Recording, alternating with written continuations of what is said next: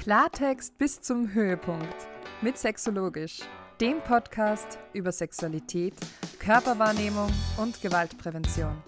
Mein Name ist Magdalena und ich nehme kein Blatt vor den Mund. Offen, ehrlich, knallhart und trotzdem mit ganz viel Gefühl. Hallo und herzlich willkommen zu einer neuen Folge von Sexologisch. Heute geht es um ein extrem spannendes Thema, zu dem immer noch extrem viel Unwissenheit herrscht. Und zwar ist heute Gea bei mir zu Gast. Hallo Gea, schön, dass du da bist. Ja, hallo Magdalena, vielen Dank für die Einladung und schön, dass ich da sein darf. Ja, ich freue mich total, dass, ähm, dass du auf mich zugekommen bist, ähm, weil du ja quasi auch in diese Richtung forschst. Und zwar geht es heute um HPV. Nicht HIV, sondern HPV humane Papillomaviren. Und das ist ja ein Thema, das noch viel zu wenig besprochen wird. Manchen ist es vielleicht bekannt, dass HPV-Viren Gebärmutterhalskrebs auslösen können aber auch noch ganz, ganz, ganz viel mehr und dass es eine Impfung dagegen gibt. Und wir werden uns heute quasi damit beschäftigen, was ist HPV, was kann das alles auslösen, wie ist die Wissenschaftslage, auch die Studienlage zur Impfung und zu Nebenwirkungen und Co. Ähm, und ich freue mich total, dass wir uns das quasi auch aus einer wissenschaftlichen Perspektive anschauen. Ähm, aber Gea, zuerst mal, wie möchtest du denn gern angesprochen werden? Ähm, du kannst mir gerne weiblich ansprechen. Okay. Ähm, genau, das passt gut. Wunderbar, danke dir. Ähm, vielleicht magst du den HörerInnen einfach mal erzählen, wer du bist, was du so machst, woran du so forschst und genau, warum das Thema dir auch so wichtig ist. Ja, mein Name ist Rea und ich ähm, bin Niederländerin, das kann man wahrscheinlich auch nicht schlecht verbergen. Äh, ich bin jetzt schon seit über 20 Jahren im deutschsprachigen Raum und ich bin biomedizinische Analytikerin. Äh, das heißt, wir sind die Personen, die äh, im Labor die diagnostische Analysen machen. Und seit jetzt zehn Jahren bin ich die Studiengangsleiterin der Studiengang Biomedizinische Analytik. Das heißt, wir bilden die biomedizinische Analytikerinnen aus. Ja, nebenbei bin ich auch noch Mutter von zwei Kindern und äh, ich bin auch noch Forscherin. Das heißt, ich liebe die Forschung, da geht mein Herz auf und wir forschen in unterschiedliche Bereiche, unter anderem auch in äh, der Diagnostik von Viruserkrankungen inklusive HPV. Und ich bin auch selbst Betroffene. Ich war auch, äh, ich habe Gebärmutterhalskrebs gehabt, was durch HPV verursacht war. Und ja, das umschreibt so ungefähr meine Person und auch warum ich dieses Thema bearbeite. Unglaublich spannend. Das heißt, du hast das Ganze einerseits aus persönlichen Erfahrungen ähm, mitbekommen, das Thema HPV, und natürlich auch in der Wissenschaft bzw. aus der Forschung. Ähm, vielleicht können wir kurz mal erklären, was ist denn HPV eigentlich? Genau, HPV ist ein äh, Virus, so das humane Papilloma-Virus. Und dieses Virus äh, wird sexuell übertragen und auch rein nur sexuell übertragen. Es ist ein Virus, was ähm, über 90 Prozent der Bevölkerung, sagen sie, mit sich tragt. Natürlich ist nicht jeder getestet, deswegen kann man es auch nicht komplett schwarz auf weiß, aber das, was die Studien zeigen, ist eine Zahl von über 90 Prozent Durchseuchungsrate, wow. wie man sagt, was extremst hoch ist. Mhm. Und genau, und dieses Virus ist eigentlich so, dass es ähm, bei den meisten Menschen nichts macht. Ähm, bei manchen Menschen dann Warzen verursachen kann. Warzen in eigentlich jedes Bereich, was äh, bei Intimkontakt ähm, Kontakt hat. Das heißt, alle Schleimbereiche, Mund, Anus und auch im, ähm, in die Scheide. Mhm. Und auch der Penis ist betroffen. So, es betrifft sowohl Männer wie auch Frauen.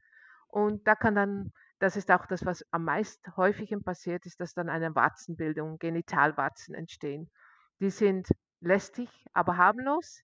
Mhm. Ähm, Wenn es dann aber schief läuft, dann kann man auch äh, Tumoren können entstehen und von den, ähm, von den gleichen Viruspopulation, gleiche Virusgruppe. Und diesen Viren, die, äh, ja, die können halt tatsächlich dafür sorgen, dass die Zellen sich entarten. Kann man auch gleich kann ich noch gerne erzählen, wie das dann funktioniert. Und diese Entartung formt dann einen Tumor. Das heißt, HPV ist eine Viruserkrankung, die ganz viele verschiedene Virusstämme hat. Da, wenn ich Genau. das jetzt so als Laie runterbreche. Und manche lösen nichts aus quasi, manche lösen äh, Feigwarzen aus oder Warzen im, im Genitalbereich oder überall, wo man quasi äh, Sex haben kann, also auch im Mund. Und dann gibt es halt welche, die dann quasi auch so Krebs auslösen können, oder? Genau, genau. Und es ist auch so, dass natürlich nicht jeder, der mit diesem spezifischen Virus in Kontakt kommt, auch Krebs bekommt. Äh, dafür gibt es einen Mechanismus. Man muss sich vorstellen, dass in der Zellen von einem Mensch ist ja das DNA, das weiß, wissen wir, Mhm. glaube ich, allen. Und ähm, dieses Virus-DNA geht auch in die Zelle und sorgt normalerweise davor, dass einfach nur das Virus sich vermehrt. Das ist das Ziel vom Virus. Das will sich vermehren und will dann wieder aus der Zelle raus. Manchmal, das sagt man immer, ungefähr ein auf eine Million Personen passiert das, äh, integriert sich das virale DNA in das menschliche DNA. So, das heißt, das virale DNA wird Teil des menschlichen DNA, wird so Art von aufgenommen ähm, und vermehrt sich dann mit der Zelle mit. Und wenn das Mm, passiert, dann entartet diese Zelle und dann kann diese Zelle entweder eine Warze werden, äh, das ist bei die harmlosere Virusvariante, oder mm, es kann zu einem Tumor sich entwickeln, das ist dann bei der harmvollere oder der, den ähm, schlimmeren Viren, Virusvarianten. So, das heißt, eine Ansteckung bedeutet nicht, dass man automatisch Krebs bekommt oder dass man automatisch einen äh, Warze bekommt. Das passiert nur, wenn diese Virus-DNA sich in das eigene DNA integriert. mhm. Spannend. Und welche, welche Krebsvarianten gibt es da? Weil man hört ja immer nur von Gebärmutterhalskrebs, aber es gibt ja viel, viel mehr, scheint so. Genau, da gibt es verschiedene Analkrebsarten, äh, gerade vom äh, letzten Analbereich, äh, so relativ oberflächlich, sagen wir mal. Ähm, dann gibt es verschiedene Mund Mundhöhlenkrebsformen.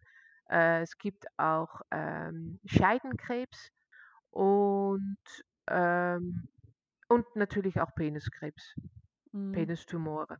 Genau. Wahnsinn. Darüber redet man viel zu selten. Also auch, nämlich auch das HPV. Also viele denken dann noch an den Genitalbereich, okay, aber zum Beispiel auch so Rachenkrebs oder sowas, auf Mhm, das ja, kommen viele dann nicht, ja. ne, ne.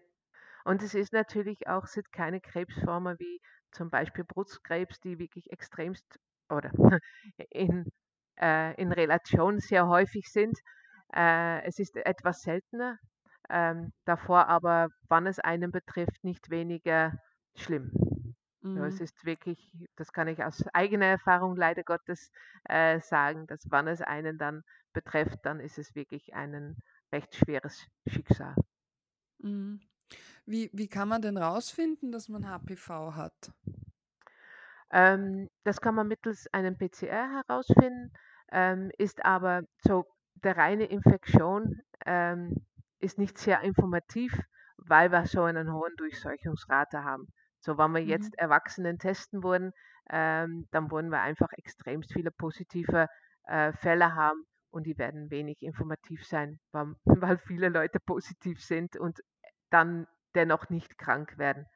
Das heißt, ähm, als Frau zum Beispiel, wenn man wissen will, ob man Gebärmutterhalskrebs hat, ähm, dann ist es besser, regelmäßig einmal pro Jahr zum Screening zu gehen und den Pappausstrich machen zu lassen und zusätzlich vielleicht einmal sich auch im Gebärmutterhalsbereich auf HPV testen zu lassen, äh, weil dann weiß man, ob man das aktive Virus auch vorhanden ist im Mhm. Gebärmutterhalsbereich. Genau. Aber der, Nichtsdestotrotz ist diese Pub-Screening extremst wichtig, weil das einfach einen regelmäßigen äh, Update ist, um zu schauen, ist alles in Ordnung oder ist, ist es nicht in Ordnung. Mhm. Und wie ist es jetzt, wenn ich einen Penis habe und mich gern testen lassen würde? Gibt es da auch Testmöglichkeiten? Nein, weil es, weil es halt bei fast jeder äh, vorkommt, dieses Virus, ist das sehr wenig informativ. Ich glaube, da muss man regelmäßig kontrollieren und ähm, ja, und sobald einem was auffällt, gleich zum Arzt gehen, nicht zu lang warten. Und ich denke, dass da das Wichtige ist, ähm, dass es eine Impfung gibt, eine Schutzimpfung, Ähm, und das ist der einzige Art, worauf man es wirklich vorbeugen kann, dass man es bekommt. Sonst gibt es fast kein, oh ja, man kann natürlich komplett Enthaltung machen, dann wird man es auch nicht kriegen. Aber sonst gibt es keine Art äh, vorzubeugen, dass man es bekommt. Genau, weil da kommt jetzt nämlich oft der Mythos, man könnte sich ja mit äh, Kondomen oder Latextüchern für HPV schützen, aber das ist ein Irrglaube, stimmt das, oder? Genau, das ist ein Irrglauben. Ähm, so gut kann man den, den Haut-Haut-Kontakt gar nicht schützen. Äh, ein Kondom schützt ja natürlich nur partiell vor, ähm, vor einem Haut-Haut- oder Haut-Schleimhaut-Kontakt und nicht zu 100 Prozent. Und deswegen ist ein Kondom, glaube ich, auch bei so ja, zwischen 30 und 50 Prozent der Fälle äh, schützt es aber sicherlich nicht zu 100 Prozent. Mhm. Das ist nämlich auch das, was ich immer erzähle, wo dann immer alle ganz äh, schockiert sind, weil, ja, aber Kondome schützen doch vor sexuell übertragbaren Infektionen, ja, HPV aber nicht, weil Genau. eben das über sehr engen Hautkontakt schon übertragen wird. Und das Spannende ist ja, wenn du sagst, die Durchseuchungsrate, ne, es liegt bei 90 Prozent. Das heißt, es gibt ganz viele Menschen, die mit dem Virus rumlaufen, aber gar nichts haben. Genau. Die das aber trotzdem dann jedes Mal, wenn sie quasi äh, Verkehr haben mit jemand anderem, weitergeben können oder auch Genau. weitergeben. Genau. Ähm, das stimmt und das ist ja in der Regel, ähm, ich sage jetzt mal glücklicherweise, auch nicht wirklich fatal. Ja, es kann aber fatal werden. Und ich glaube, dieses Bewusstsein muss man, ähm, muss man einfach auf sich nehmen oder da muss man auch mit leben. Mein Sohn hat damals, wo die Frage kam, der ist jetzt 13 und wo damals die Frage aufkam, kam, kam willst du dich impfen lassen, hat er zu mir gesagt, ja Mama, ich werde einer Frau nie das antun wollen, was, was du gehabt hast. Mhm. Und ich glaube, dieses Bewusstsein muss man ein bisschen in die Köpfe bekommen. Ja, natürlich ist das Risiko nicht so hoch, aber wenn man dieses Risiko vorbeugen kann, wenn man da was machen kann, damit man es erstens nicht übertragt und zweitens nicht bekommt, äh, warum sollte man es dann nicht machen? Mhm. Vor allem, weil man ja, also weil ja diese Impfungen bis 14 sowieso kostenlos sind und bis vor kurzem hat man danach einen Unkostenbeitrag bezahlt, ich glaube bis 18 oder so. Und mittlerweile ist es ja so, dass sie jetzt quasi in Österreich zumindest ausgerufen haben, dass sie die HPV-Impfungen bis 21 zahlen. Das heißt, Genau, man kann sich jetzt auch nachimpfen lassen, wenn man noch in dieser Frist drinnen ist. genau. Bis 21 ist es jetzt, ähm, würde fast sagen, Gott sei Dank, äh, Ja, kostenlos. Und ähm, ja, ist es, glaube ich, echt, da tun wir andere Sachen, die wahrscheinlich weniger sinnvoll sind wie diese Impfung. ja. Ich glaube, das, was einfach so, so wenigen bewusst ist, es wird ja immer empfohlen vor den ersten sexuellen Kontakten. Ähm, Also einerseits ist das oft die Frage, wenn ich in einer monogamen Beziehung lebe und ähm, jetzt quasi eh keine anderen sexuellen PartnerInnen habe und auch nicht vorhabe, andere Kontakte zu haben, zahlt sich das dann überhaupt aus? Also die Frage bekomme ich sehr, sehr häufig gestellt. Wie stehst du dazu?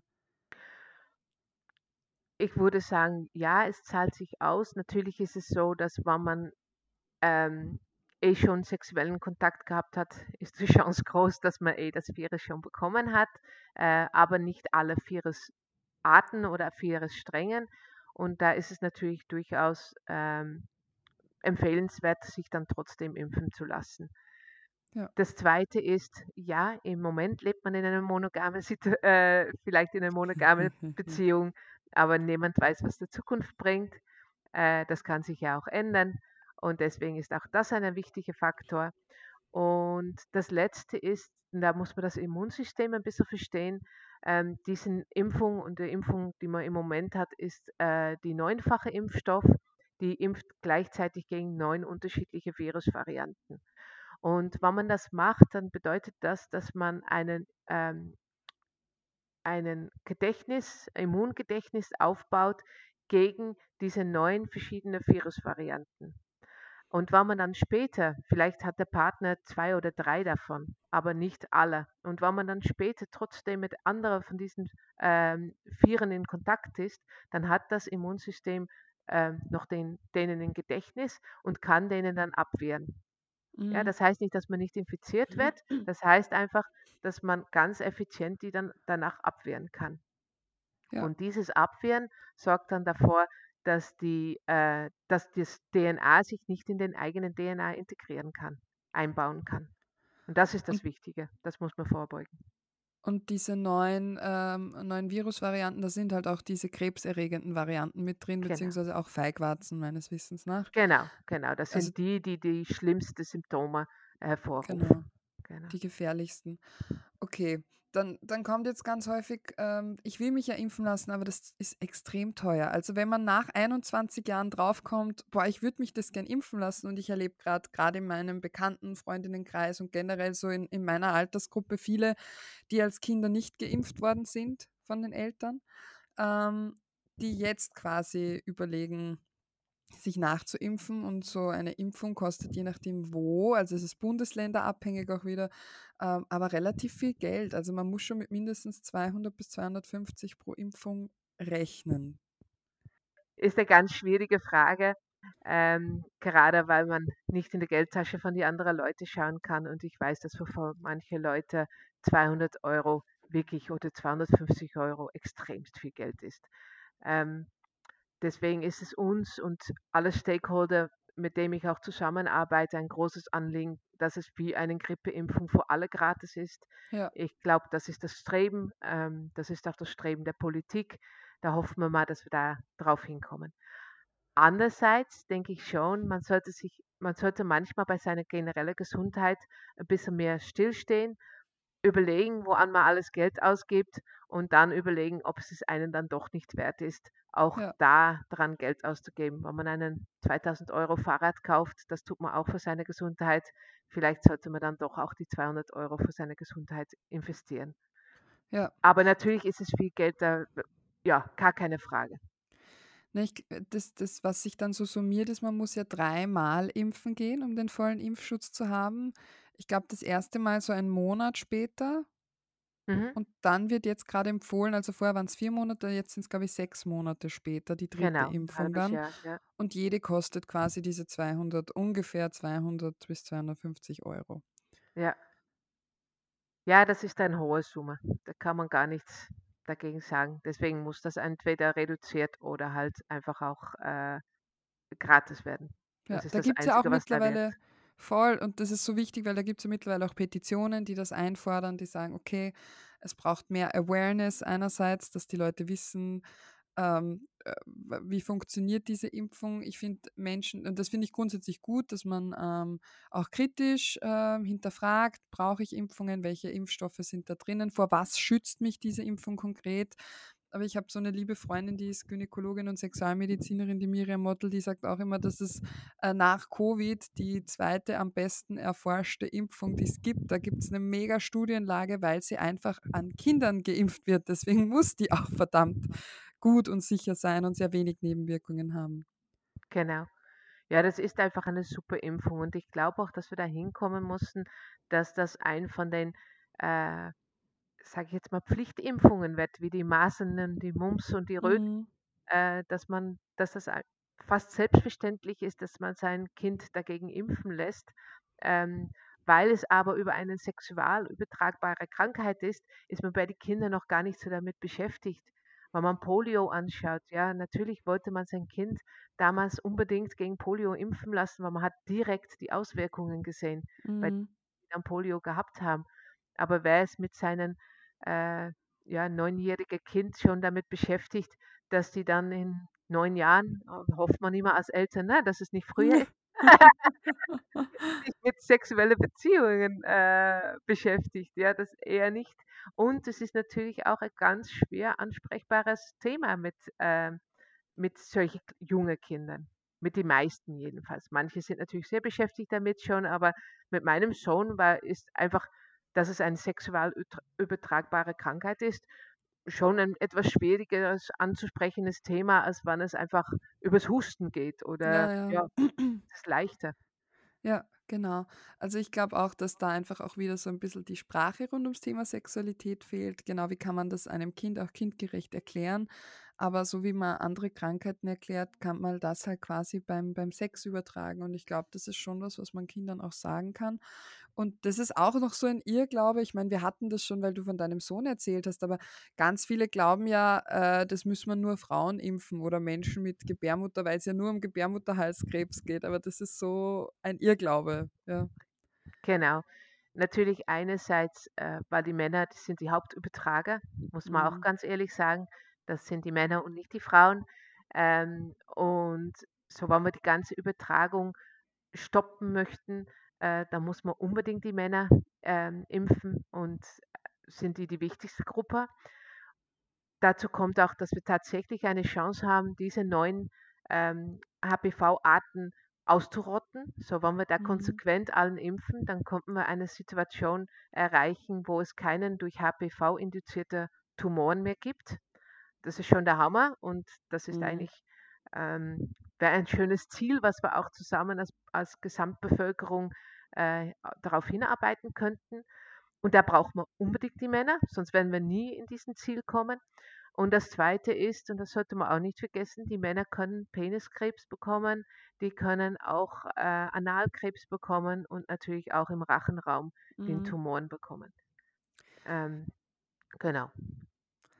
Ja, und das ist spannend. Es gibt eine Impfung, die vor Krebs schützen kann. Und dennoch ist sie so wenig verbreitet, weil natürlich ganz viel Sorge um die Nebenwirkungen herrscht. Also ich weiß noch, ich habe meine Mama mal gefragt, warum sie mich damals nicht impfen hat lassen.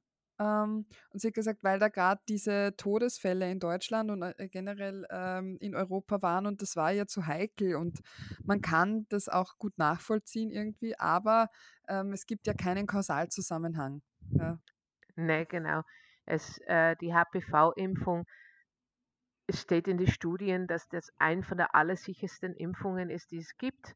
Natürlich muss man immer da zwei Sachen voneinander unterscheiden. Man hat immer die Akutreaktion, ähm, die gibt es natürlich auch bei HPV-Impfungen. Das heißt, ähm, es tut am Arm ein bisschen weh, äh, ein paar Stunden danach oder sogar einen Tag danach. Man kann vielleicht auf den Arm kurz mal nicht legen, wenn man nachts schlafen will.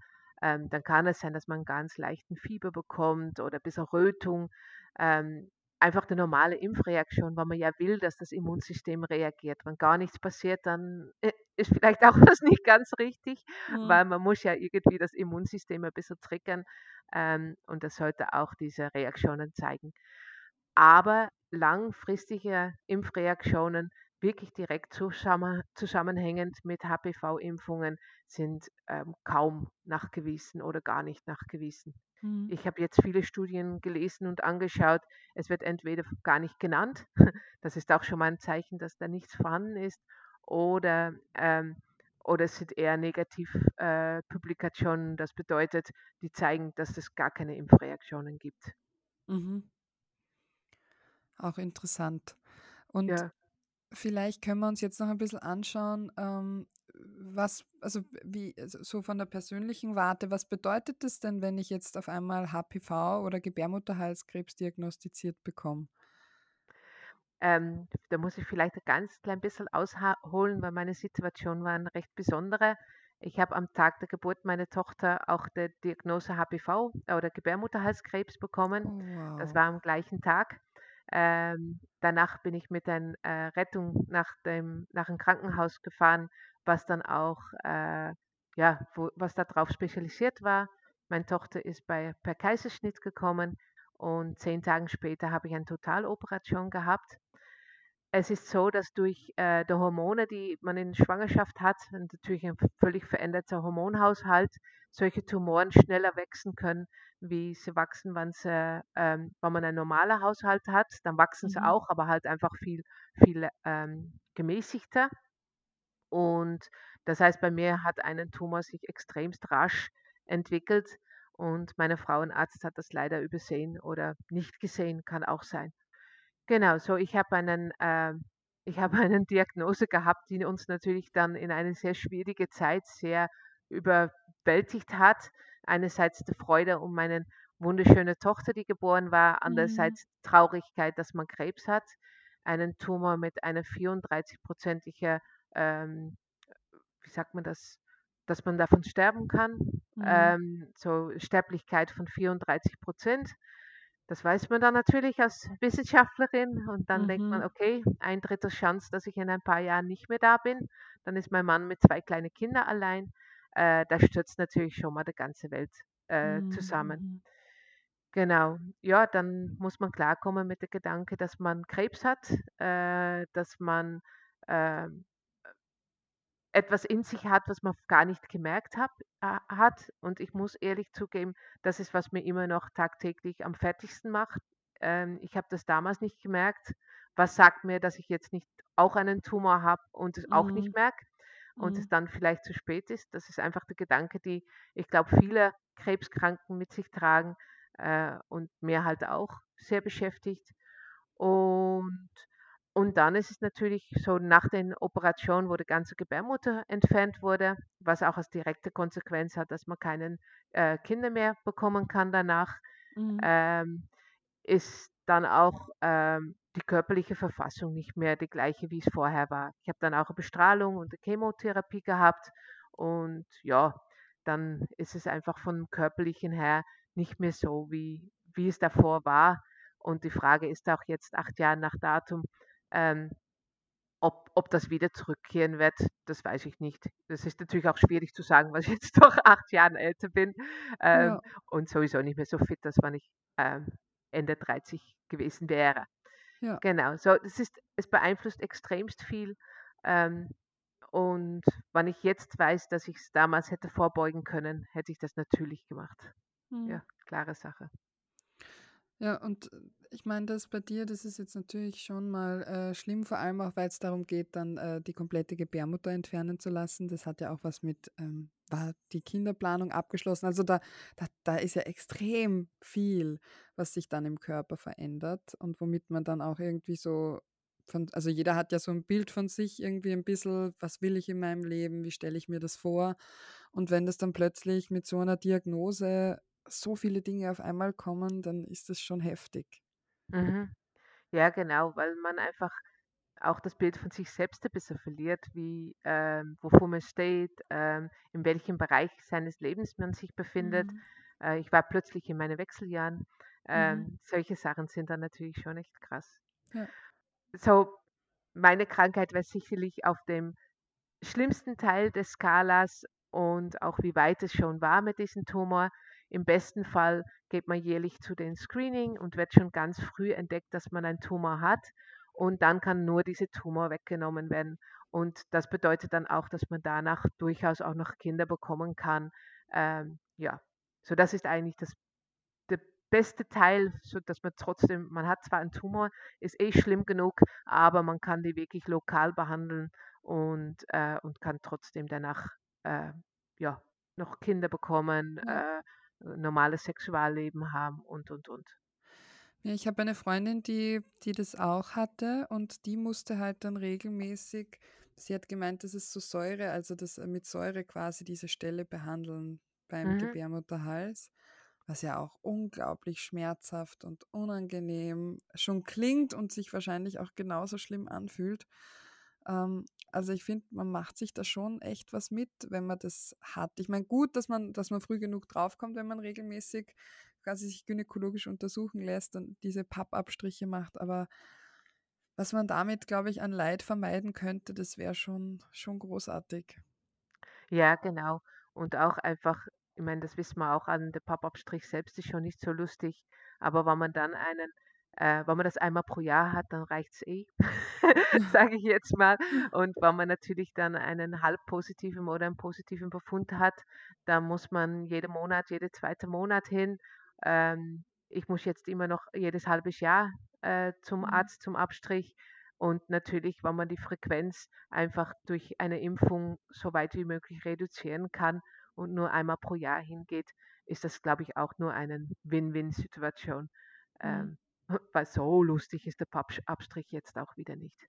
Nein, aber im Vergleich zu Krebs ist es, ist es ein Genau. sehr geringes Äh, Ja, Übel. genau, das Ja, stimmt. Aber jedes Monat zum Beispiel ein Pappabstrich ist jetzt auch nicht, wo man sich dann jedes Monat freut, so, ah, da darf ich wieder hin. juhu. Juhu! Ah, Genau. Nein, ich glaube auch. Und ich finde es so interessant, weil ähm, so wenig Wissen über dieses Virus bekannt ist und ganz viele gar nicht wissen, wie sich das auswirken kann und auch auswirkt auf viele Menschen. Und das Tolle ist, dass es quasi eine Impfung gibt, die eine mega gute Studienlage hat, die vergleichsweise sehr, sehr wenige Nebenwirkungen hat und einfach vor Krebs quasi schützen kann. Das heißt, so ein bisschen höre ich bei dir auch raus, der Appell, ähm, egal wie alt man ist, man soll sich trotzdem noch äh, impfen lassen. Ähm, vor allem auch, wenn man sexuell aktiv ist, weil äh, selbst wenn man jetzt äh, andere HPV-Stämme schon hat, ähm, die jetzt vielleicht nicht so schlimm sind, dann kann man sich immer noch vor den, äh, sage ich mal, fiesen, die krebserregend sind, schützen. Genau. Ähm, sehr vergleichbar auch vielleicht zu der Grippeimpfung. Auch die holen viele Leute sich, äh, auch wenn sie Grippe gehabt haben. Und ja, diese Grippeimpfung wird auch schützen vor das, was man gehabt hat, aber vielleicht auch ein bisschen vor das, was man noch bekommen kann. Mhm. Und wenn man das vergleicht, dann ist der HPV-Impfung sicher noch sinnvoller, gerade bei junger, gesunderen Personen. Ähm, Grippeimpfung, wenn man älter ist und nicht mehr so gesund oder wenn man sowieso immunsupprimiert ist, ist eine super Sache. Aber gesunde Personen halten eine Grippe meistens schon recht gut aus. Mhm. Ähm, ich war sehr gesund, wo ich Gebärmutterhalskrebs bekommen habe, glücklicherweise. Ähm, und während der Chemo habe ich teilweise gedacht, ich halte es nicht aus. Das mhm. war's. So, mhm. ja, bin froh, dass ich es äh, so gut überlebt habe und auch immer noch da bin, meine Kinder groß werden, se äh, werden mhm. sehen darf. Aber ähm, ich habe schon teilweise gedacht, das wird es nicht mehr. Das, ja. ja. Wir haben uns schon Pläne gemacht, was mein Mann mit den Kindern macht, wann äh, es bei mir vorbei ist. Ja. ja. Ja, und alleine sich diese Fragen zu stellen, ist schon heftig und lässt ja. einen nicht kalt. Und vor allem glaube ich auch, dass einen das nachhaltig beeinflusst, auch später, wie man dann lebt. Hm. Genau, genau. Und ich denke, dass die, ja, dass wir schon mehr, wir brauchen auch mehr Botschaftlerinnen in diesem Bereich. Wir brauchen mehr Jugendlichen, die sich bewusst haben impfen lassen. Äh, wir brauchen mehr Eltern, die berichten können, die auch ehrlich berichten können. Ähm, und ich glaube, wir brauchen viel mehr Informationen, um einfach zu zeigen, ähm, genau was du vorhin gesagt hast. Es ist eine sichere Impfung. Ähm, es gibt wenig Risikos, was die Impfung betrifft und es gibt viel Vorteile. Und wir können tatsächlich als ganz Gesamtbevölkerung diese Welt, können wir diese Krankheit ausrotten. Was mhm. Besseres kann man machen. Ja. Also vielen lieben Dank jetzt schon mal für deine Zeit und dafür, dass du uns da so teilhaben hast lassen. Ich glaube, es ist sehr gut durchgekommen, ähm, also so ein, so ein großer Rundumschlag. Wir werden euch natürlich auch noch Studien verlinken in den Shownotes, damit ihr selber alles nachlesen könnt. Bitte überprüft die Sachen gern. Und ich meine, diese Aufnahme ersetzt jetzt natürlich auch kein medizinisches, ärztliches Fachgespräch. Ähm, also informiert euch da auch gerne nochmal selbst. Aber grundsätzlich, ähm, wie ihr schon hört, ähm, bin ich auch der Meinung, dass es viel mehr positive ähm, Aspekte hat als negative, sich impfen zu lassen. Und ich glaube auch, dass wir da vor allem bei den Kindern und Jugendlichen ansetzen müssen auch. Das glaube ich auch, ja. Gut, gibt es noch was, wo du sagst, das muss unbedingt noch raus in die Welt? Das ist mir noch sehr, sehr wichtig, dass du den HörerInnen mitgibst. Ich glaube, dass wir alles gesagt haben, oder? Ich glaube auch, dass es ein guter Rundumschlag war und ein schöner Überblick. Dann würde ich sagen, vielen herzlichen Dank für deine Zeit ja, vielen Dank für das Interesse nochmals und dass du es aufgenommen hast. Das ist super. Sehr, sehr gerne. Und danke auch für die Forschung und, und fürs Beantworten meiner vielen, vielen Fragen. Und ähm, wenn ihr da draußen jetzt noch Fragen habt, dann äh, schickt sie uns natürlich gerne einfach an hallo.sexologisch.com oder schreibt uns ein Feedback dazu. Ähm, und dann bleibt mir eigentlich nur noch zu sagen, wir hören uns in 14 Tagen wieder und bis dahin alles Liebe. Tschüss. Tschüss. Höhepunkt erreicht. Das war die heutige Folge von Sexologisch, deinem Lieblingspodcast über Sexualität, Körperwahrnehmung und Gewaltprävention. Für mehr Infos schau gerne auf meiner Website www.sexologisch.com oder auf Instagram, Facebook oder TikTok unter Sexologisch vorbei. Schön, dass du heute wieder dabei warst. Ich freue mich auf nächstes Mal.